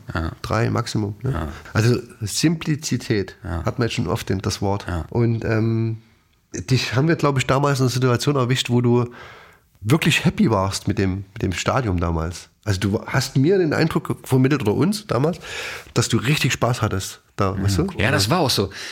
Ich meine, das war genau die Zeit, wo ich auch gesagt habe, so ich höre auf bei Typolics und bin kein Dienstleister mehr. Ja. Das war für mich der Punkt, weil das habe ich dann erkannt, dass man als Grafiker halt Dienstleister ist. Das ist ja auch der Unterschied zur Kunst dann einfach. Ne? Du bist, du machst das halt so, weil du teilweise ein Dienstleister. Du kannst es cool machen, du hast coole Kunden, du kannst geile Sachen machen, ja, aber am Ende bist du Dienstleister so. Und das ist einfach nicht das, was ich gewesen bin als Sprüher, so da, weißt du, Gestalter irgendwie. Und ähm, da habe ich mich dann äh, davon getrennt so und habe dann war ja auch in Kontakt mit Sozi. Es gab viele Ausstellungen in Hamburg. Da war es richtig, das war Primetime einfach. Da war wirklich viel los.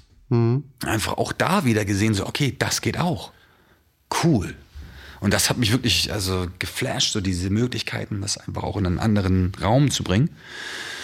Und, und wieder zurück, weißt du? So beides halt. Immer wieder, so ein Boomerang. Und dass sich das gegenseitig halt total inspiriert. Und äh, das war genau zu der Zeit. Ja. Ja. Ich weiß nicht, wie das jetzt dann die nächsten zehn Jahre weiterging. Ja. Ich habe das dann immer nur auf Distanz verfolgt. Ich glaube, wir haben uns nie wieder persönlich gesehen. Nee, das stimmt, wirklich. Nur Das geschrieben. ist echt zehn Jahre her, krass. Genau. Und ich weiß Ja. nicht, ähm, äh, mal jetzt retrospektiv die letzten zehn Jahre, ne? Ja. Wo stehst du damit jetzt? Ja, das ist eine ganz gute Frage. Also ich will noch mal was sagen zu dem, äh, zu dem Spaß. Weil äh, das ist ganz interessant, weil es auch so ein bisschen so stadtplanerisch auch jetzt Ja. äh, tatsächlich ein Thema aufwirft. Weißt du, als du damals da warst, gab es noch einige Brachflächen. Du hast mich ja auch damals in einem, auf einer Brachfläche Wir haben das äh, Interview interviewt. gemacht. War genau. schön, Und es ja. gab zu der Zeit, weil Ottensen, also Altona, wo wir aufgewachsen sind, war Ja. früher ein Arbeiterviertel. Es gab viele Fabriken und äh, Industrie in der Stadt. Und dadurch äh, gab es halt immer wieder Brachflächen so. Und das gab's da auch noch. Das ist wirklich explodiert da zu der Zeit auch, so diese ganze Gentrifizierung und so weiter. Ne? Das ist wie in Berlin, auch hier in Hamburg gewesen. Und man hatte immer noch die Möglichkeit, es war so, ey, wir haben wieder einen Spot, da können wir hingehen. Geil. Da können wir machen, wie wir Bock haben. Und das war halt auch immer in, in Fühlungsnähe, weißt du, du musstest, da kannst du mit dem Rad hinfahren. So, das war auch schon immer extrem wichtig für mich, so dass alles so in diesem Kosmos statt, stattgefunden ist. Ich hatte irgendwie nie Bock, dass wir dafür riesig jetzt ins, nach außen fahren äh, müssen. Und das war ähm, dann äh, zu der Zeit auf jeden Fall noch richtig präsent so und hat halt einfach auch richtig Bock gemacht, weil man genau das hatte. So, du hattest das Atelier, du konntest dann auf eine Brachfläche gehen. Eine Brachfläche bietet halt auch einfach die Möglichkeit, frei raufzugehen, ohne dir irgendwie Gedanken machen zu müssen, da die Pieces wegzustreichen. Hm. Also ich bin wirklich so dieses an der Graffiti Hall of Fame zu malen und die Pieces wegstreichen zu müssen erstmal, um sich da eine Fläche zu schaffen. Das finde ich so ziemlich das unmotivierendste, was es gibt so. Und ich bin einfach dann ja, und, und, und so Brachflächen war also nicht legal, nicht illegal, kannst du sonntags morgens hingehen, Tageslicht, ne? Hast, musst ein bisschen schneller arbeiten, aber musst auch nicht zu schnell arbeiten, kannst sehen, was du machst. Ey, das ist die perfekte Schule. So, ich finde, so kann man richtig gut Graffiti lernen, so, weil man da einfach, du kannst den Flavor ein- einfach an die Wand klatschen und musst dir nicht wirklich Gedanken darüber machen, was da jetzt noch irgendwie groß im Hintergrund kommt oder so. Ja, ja. Und ähm, das war zu der Zeit auf jeden Fall noch ein Punkt, der total wichtig war. So. Und dann Da fehlt dir jetzt? der fehlt mir jetzt total. Ja. Also ich habe jetzt halt äh, so im, im, viel im Atelier gearbeitet und du siehst ja auch, dass, wie wir das vorhin besprochen haben, dass da jetzt irgendwie so der Kreis sich schließt und ich jetzt wieder so ein bisschen bei dieser Ninol-Druckgeschichte bin. Und auch da habe ich jetzt auch so eine Neuerung für mich, wo ich denke, so das möchte ich jetzt gerne mal in meiner nächsten Ausstellung so präsentieren. Und da habe ich richtig Bock drauf. Aber so dieser, dieser Graffiti-Aspekt, der ist ein bisschen zu kurz gekommen tatsächlich. Also ich habe das, äh, ich, so, ich habe mich jetzt einfach professionalisiert. Ich habe ein schönes Atelier bezogen. Das Atelier ist größer geworden. Ich habe so die Möglichkeiten, ne, also seit 2013 halt dazu gewonnen, mich da äh, auszuleben. So. Und ähm, aber in dieser Zeit hat leider eigentlich so ein bisschen der, der so die, die Graffiti-Dichte abgenommen. Ich habe früher mehr gemalt so und das vermisse ich jetzt irgendwie total. Und vermisse in der Stadt die Möglichkeiten. So, die gibt es nicht mehr so, wie es sie damals noch irgendwie Ja. gab. Und äh, natürlich spielen auch die Kinder, also ich habe zwei Kinder jetzt bekommen, in der Zwischenzeit spielt das natürlich auch eine Rolle, dass man einfach zeitlich so begrenzt ist, aber das ist wirklich ein großer Faktor so. Und ich musste auch immer zum Beispiel an Dems denken, der quasi in Spanien auf dem Land wohnt. So, ne? Das ist ja wohnt er nicht in der Großstadt, sondern in Elche, so, relativ kleine Stadt. Wenn du da hinfährst, das ist Damsland. Du fährst da mit, also du fährst da mit der, äh, fährst da auf der Autobahn hin, es ist alles voll, weil es einfach auch leer ist. Ja, du hast ja Ba- Baracken bis zum geht nicht mehr. Kessel, Itzehoe, ey, noch und nöcher, die geilsten Spots. Der hat da eine Wand nach der anderen, die er malen kann, neu und jungfräulich. Der, das ist never ending story so, ne? Und das ist etwas, was auf jeden Fall in der Stadt hier echt zu kurz kommt, jetzt, weil es immer krasser verdichtet wird. Und da habe ich auch mal mit Mirko Daim drüber gesprochen, dass er ja auch die Theorie vertritt, dass Graffiti nur so groß werden konnte, weil es eben diese Brachflächen gab. Auch in New York, ne? Bronx etc. pp. Das waren ja auch brache Stadtflächen so. Und das gibt's halt einfach überhaupt nicht mehr. Und das ist ein Punkt, warum mir Hamburg irgendwie so ein bisschen dahingehend einfach so ein bisschen die Hände zuschnürt, weil ich einfach diesen Teil, der mir so wichtig ist für meine künstlerische Entwicklung, Ja. nicht mehr so ausleben kann, wie ich das gerne möchte. Das glaub ich dir, ja. Und das merke ich richtig krass. Also das vermisse ich wirklich, ja. Ja, du brauchst es auch, glaube ich, für deine Kunst, ne? Nee, genau. Und schon, Art genau. Praxis, Das oder? wollte ich, das wollte ich eigentlich erzählen, dass dieses Malen, so wie, wie, so dieses, äh, ich gehe dahin, ne, das habe ich ja auch eben schon gesagt, und das Mhm. ist eine Brachfläche, es ist nicht legal, nicht illegal, hat ein bisschen den Thrill. Das ist eigentlich das Graffiti, was ich bevorzuge. Ich war auch schon immer, wenn ich jetzt so nach New York gucke beispielsweise, die alten Bilder, ne, klar habe ich Subway Art mir reingepfiffen, klar, alles so, aber ich war schon immer fixierter auf Wände, muss ich so sagen. Also für mich hat das gar nicht immer so sehr gereizt. Es gehörte mit dazu, man hat das auch ein bisschen gemacht, ich nie exzessiv, aber ich habe schon immer irgendwie ein Fable für Wände gehabt. Finde so dieses Wandmalen einfach geil, so einen geilen Spot in der Wand, urbaner, blödes Wort heutzutage, aber so dieses urbane Handball-Court, weißt du, betonierte Fußboden, hohe Wand.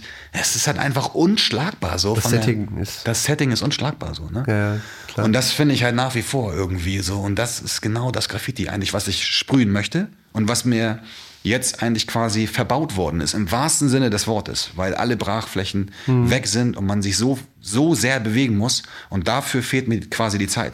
Da merke ich, dass ich alt geworden, also dass ich älter geworden bin, zwei Kinder habe und nicht die Zeit habe, während der Woche drei Stunden mit dem Auto Richtung Osten zu fahren und in irgendeine Kaserne zu springen oder so und das dann da zu machen, weißt du? Ich habe letztens gesehen, ihr habt äh, in so einer alten Schule gemalt, ne? die jetzt, glaube ich, abgerissen wird. Kann das sein?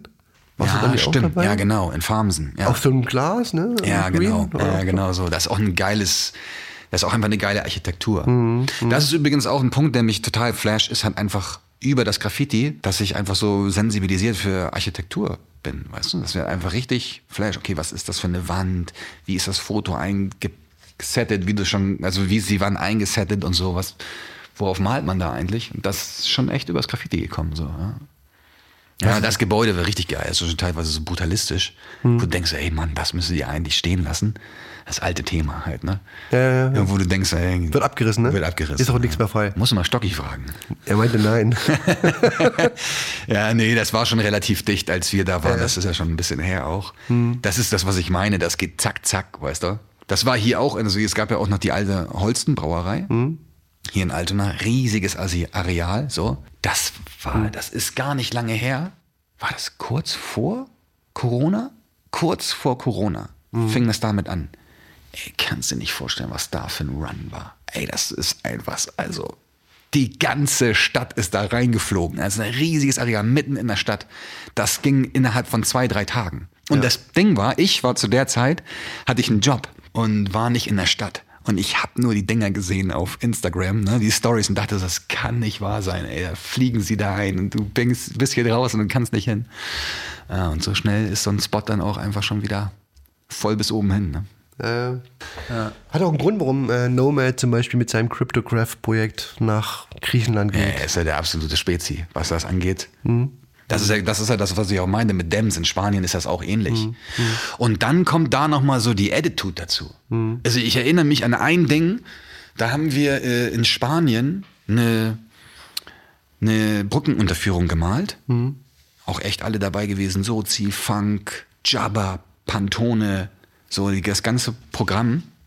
Und da war Dems so, ey, ich weiß nicht, wenn wir hier malen, muss man ein bisschen gucken, so ist auch so ein bisschen legal, illegal. Auf der anderen Seite waren auch schon Bilder von denen. Ja, und dann haben wir natürlich gemalt, sind gerade mitten dabei, am Tag, alles cool, kommen dann natürlich die Bullen. Wup, wup, weißt du, fahren das Fenster runter und wir alle schon so, ah nein, nein, jetzt ist die Aktion halt vorbei, weil er es auch schon vorher angekündigt hatte.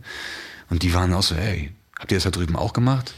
Und Dems so, ja, weißt du, so hat er es einfach zugegeben und die so, ja, super, super cool, weitermachen, weißt du, und sind halt dann wieder weggefahren. Ey, das, ich weiß nicht, das ist mir noch nie passiert in Deutschland. So diese Art von Einstellung, ne, dass das einfach ein bisschen mehr willkommen geheißen wird, das merkt man einfach in Südeuropa, finde ich. Unbedingt, Irgendwie dann schon. auf so. jeden Fall, ja, ja. Ist einfach- ist das erlaubt? Also ich frage mich immer so, wenn ich die, wenn ich Graffiti sprühe, ne, dann kommen die kleinen Kinder zu mir und das ist immer die erste Frage. Dann denke ich so, ey, in welchem Land leben wir denn? Hm. Ist das erlaubt? Warum hast du das grün gemacht? Das sieht ja geil aus, so, weißt du, aber das ist ja häufig, also es ist wirklich, zu 95 Prozent ist das die erste Frage. So. Klar, ist stigmatis das erlaubt? so, stigmatisiert, weißt ne? Ja. Graffiti. Das Wort, äh, gerade jetzt, wenn man jetzt auch von Leuten wie dir redet, ne, mit Künstlern, die daherkommen, die, die das verheimlichen in ihrer Bio, die das Wort nicht erwähnen, weil sie Angst davor haben. Ja, weißt ja, du? genau. Das finde ich auch richtig absurd. Das ist deine Wurzel. Das ist richtig absurd, genau das. Das ist aber auch ein Punkt, ich glaube, da fallen die gerade alle mit auf die Schnauze so ein bisschen. Also was heißt auf die Schnauze? Aber es ist wirklich so, ich denke, es ist irgendwie albern, finde ich. Hm. Ich versteh- Auf eine Art und äh, Weise. Ich verstehe, ich verstehe den, ich verstehe natürlich die Absicht dahinter total.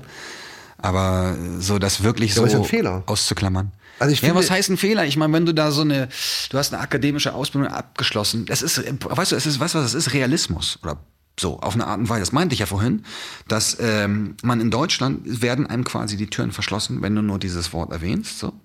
Ne? Ist. Häufig Ja. habe ich so den Eindruck, ja, in bestimmten Kreisen, wenn es so in bestimmte Kunstrichtungen geht, es wird nicht eine Kunstszene, es gibt ja hunderttausend Kunstszenen vom Dinge. Und wenn du da in bestimmte Kunstszenen möchtest und dann auf einmal da steht so, ey, er hat mit Graffiti angefangen, dann sind die gleich so, okay, swipe away, so.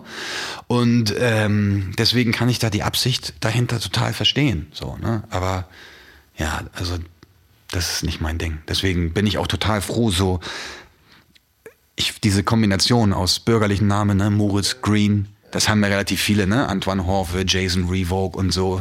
Ich weiß gar nicht so genau, ob da nicht irgendwie auch UB mit angefangen hat, weiß ich nicht, wer da der Originator als erstes war, aber so diese Kombination aus dem Namen, ich finde das echt ziemlich treffend eigentlich, weißt du? Hier Ja. bin ich, bin der Bürger, so. Also ihr wart, glaube ich, auf jeden Fall einer der ersten Crews, die ein eigenes Logo hatten. Funko. Ja, cool Funk, der ist der Man dafür. Also Mhm. richtig krasser Grafiker einfach auch und einfach schon übertrieben Flavor und genau. Ja, ja, die haben stimmt. Ja, ja, auf jeden Fall. Aber nochmal, ähm, ne, meine Frage zurückzukommen, ähm, wo stehst du jetzt aktuell mit dem, was du, ne? Ich, wenn ich mir deine Arbeiten heute anschaue und den Prozess verfolgt habe auf Instagram, dann ist der ganz große Schritt damals passiert und die, ähm, du hast inzwischen viele Schritte gemacht, aber eher kleinere. Der Schritt damals, wo wir uns getroffen haben, davor, der war schon groß. Das war ein ja, großer klar, Schritt, ja, ne? klar, da ging es halt auch einfach sozusagen da rein. Ne? Mhm. Jetzt ist es vielleicht eher Raffinesse, weißt du, was ich meine? So, Mhm. die Erfahrung kommt dazu. Man hat jetzt auch da, das ist halt auch so ein Ding, ne? genauso wie als ich damals sozusagen diesen großen Schritt in die Kunst gemacht habe, so, Mhm. da hatte ich ja schon meine Erfahrung als Graffiti-Sprüher. Und jetzt bin ich irgendwie an dem Punkt, wo ich eigentlich genau das Gleiche so auch in der Kunst für mich irgendwie erlangt habe. Weißt du, ich habe so diese zehn Jahre Ausstellungserfahrung hinter mir, habe da auch viele Fehler gemacht, auch stilistisch, finde ich, in der ganzen Zeit.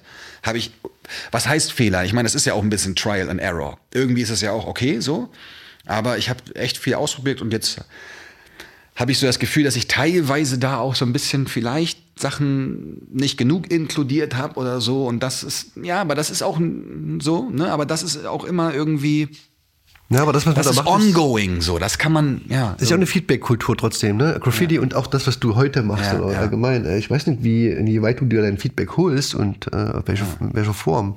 Machst du das? Oder? Total, Anerkennung. Ich meine, davon lebt halt ein Mensch irgendwie. Das ist es doch auch. Fame, Anerkennung, das ist bei allem irgendwie der Beweggrund so. Also hinter vielem so natürlich. Also gerade wenn ich mir anschaue, das Setting in der Affenfaust Mhm. Galerie, 21 war das, ne? Wie deine Arbeiten gehangen Ach so, waren. ja, ja, das war. Fand ich großartig. Das ist genau das Ding. Also da, das ist auf jeden Fall auch schön, dass du genau den erwähnst. Schön gesehen, würde man in Hamburg sagen, weißt du? äh, weil das, äh, da habe ich auch gedacht, so, ey, da muss einfach so in die, dass das ein bisschen installativer wird. Dass die, also ich bin ja kein Installateur im Sinne von, ich mache irgendwie Skulpturen, noch nicht so, wer weiß. Aber so, dass ich irgendwie gedacht habe, so die, die, die Präsentation langweilt mich auch. So.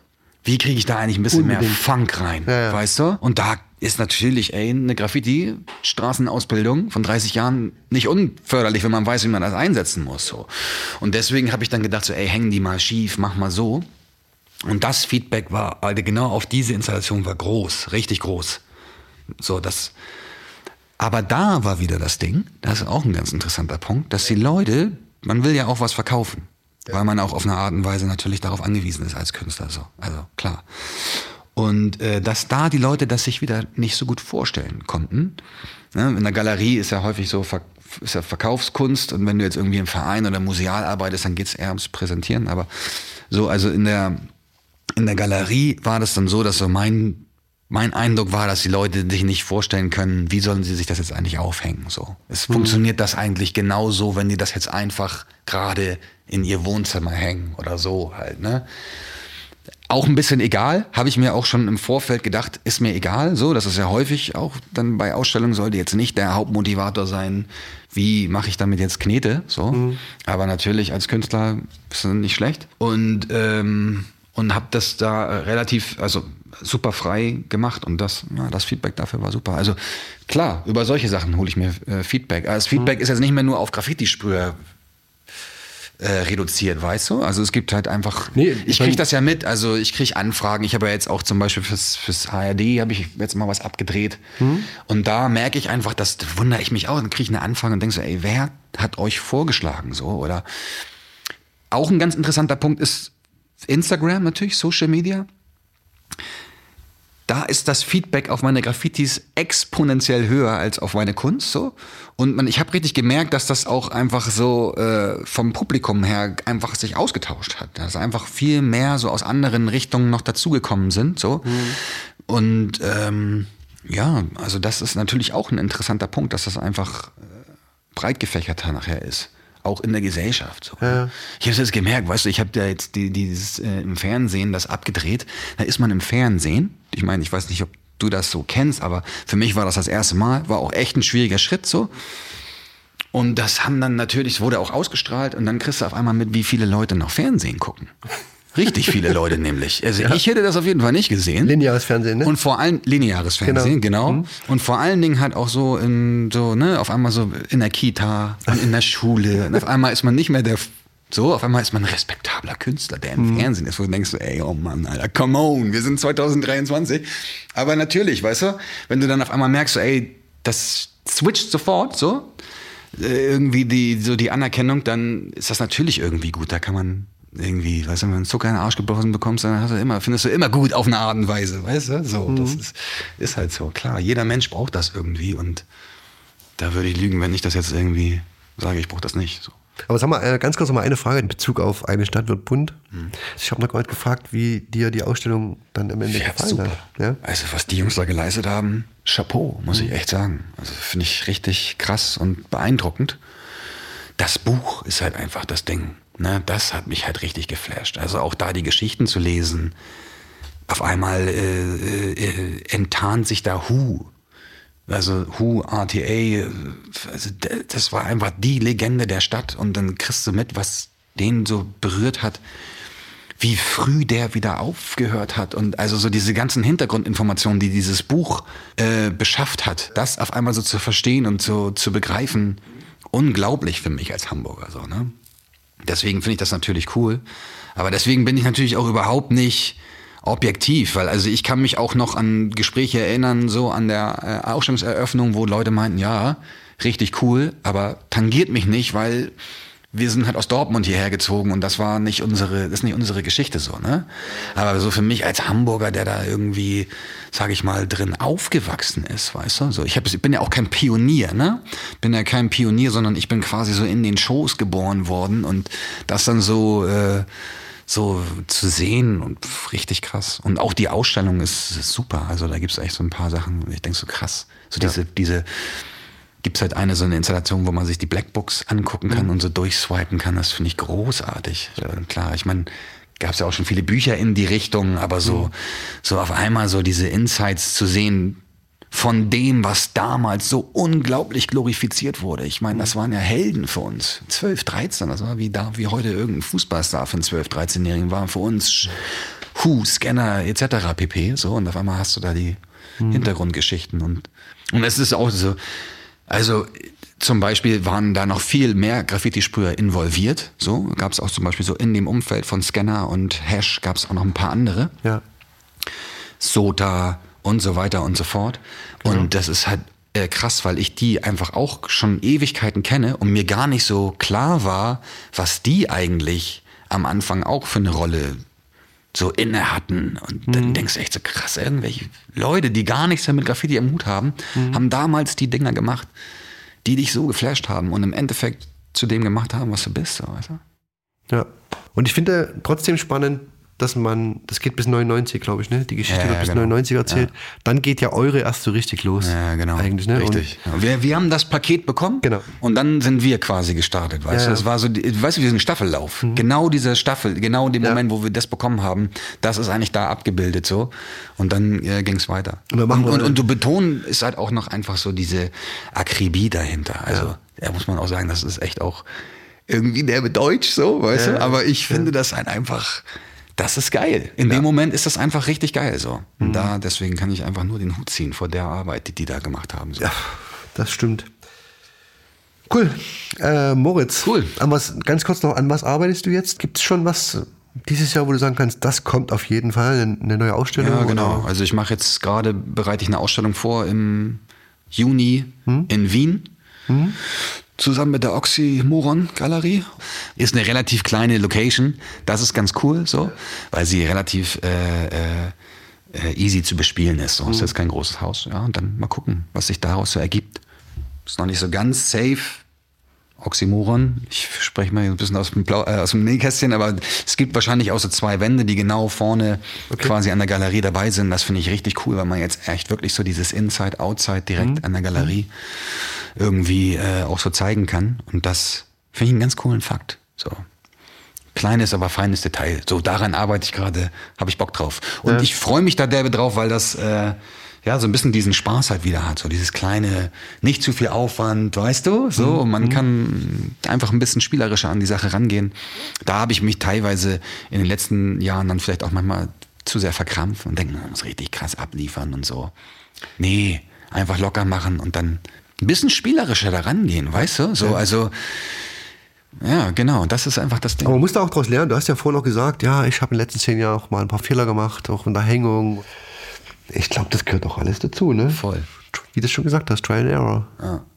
So war es auch schon früher mit Graffiti. Ich meine, was haben wir denn gemacht? Wir sind auch einfach rausgegangen, haben losgelegt. Ja, voll. Richtig gut. Cool. Äh, willst du noch jemanden? Hab Einen? Eine, eine oder einen? Also, Also als erstes eingefallen, als ich daran denken musste, ist mir Milk. TFP, so. Für mich äh, auch eine, eine Legende in Deutschland irgendwie und halt auch äh, ein krasser Typ, weil der halt einfach noch diesen Spark auch von New York wirklich mitbekommen hat, so wie da auch Neon. Ich habe mir als letztes den Neon-Podcast angehört, so. Und äh, da habe ich gedacht, so, ey, eigentlich Milk würde ich richtig cool finden, so wenn der mal seine Story erzählt. Und ja, bei denen würde ich mich auf jeden Fall sehr freuen. Wen ich auch cool fand, war es Rosi aus, äh, aus der Schweiz. Ich weiß gar nicht genau, ob das so auf Deutschland begrenzt ist, aber Nee, nee, nee. Rosi aus der Schweiz fand Ja. ich zum Beispiel auch interessant, weil sie so einen geilen Graffiti-Style hat, den sie auch schon über die Jahre entwickelt. Und äh, ja, das sind so die, die mir als erstes in, im, in den Kopf gekommen sind. Es gibt noch cool. einige mehr, aber ja. über die beiden. Moritz, vielen, vielen Dank. Alles Gute für dich. Man findet dich auf Instagram äh, Golden Green zusammen. Alles? 179, genau. Genau. Golden Green 179. Und äh, Website gibt's auch. Genau, findet man dann auch alles eigentlich über den Instagram-Zugang. So. Dann wahrscheinlich bis im Juni in Wien. Und dann Kommst vielleicht. Ich versuch's. Meine Wien-Reisepläne sind Ja. sehr fortgeschritten. Ja, ich okay, darf cool. ja jetzt wieder. Ja, ja, cool. ja, gerne, immer wieder gerne. Vielleicht brauchen wir das nächste Mal nicht zehn Jahre, um uns wieder zu Nee, sehen. nee, unbedingt. Ist auch viel passiert. Ja. Cool. Ja, alles Gute, Danke. Moritz. Und äh, bis Juni. Bis die Tage. Genau, bis die Tage. Dicker. Tschüss. Ciao.